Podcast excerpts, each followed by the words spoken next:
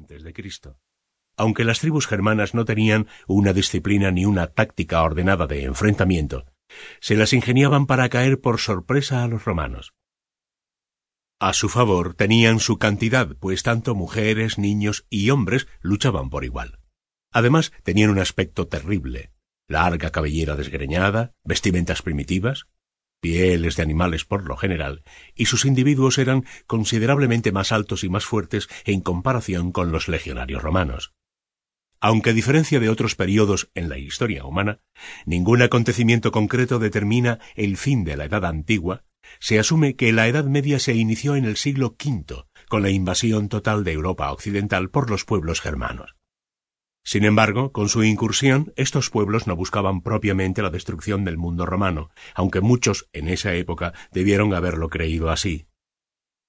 Lo que era cierto es que decidieron tomar el poder para asegurar el control de sus grandes riquezas y acceder al lujoso estilo de vida que los nómadas veían con no poca envidia al otro lado de la frontera romana. La caída de Roma de Occidente a pesar de la heroica defensa realizada durante años por Roma sobre sus fronteras, fue difícil contener la presión de las hordas germanas invasoras cuyo único objetivo era el saqueo. Durante los años 376, 405 y 455 de nuestra era, esta irrupción se hizo incontrolable y se perdió el control sobre estas innumerables fuerzas humanas. Finalmente, el Imperio romano occidental se derrumbó, y en su lugar se crearon varios reinos germanos conocidos también como reinos bárbaros. Entre estos reinos los principales fueron los godos, divididos en visigodos y ostrogodos, los vándalos y los francos. De esta manera, la caída del gran imperio occidental significó al mismo tiempo el comienzo de una nueva era y el calamitoso fin de una antigua, sobre la cual de los llamados reinos bárbaros o germanos emergerían las naciones y estados de la Europa moderna. Los godos. Desde el siglo III hasta el siglo VI después de Cristo, este antiguo pueblo de la Germanía constituyó una importante potencia. De acuerdo con Jordanes, historiador godo del siglo VI, los godos procedían de la actual Suecia y cruzaron el mar Báltico a bordo de pequeños navíos artesanales hasta llegar a la cuenca del Vístula.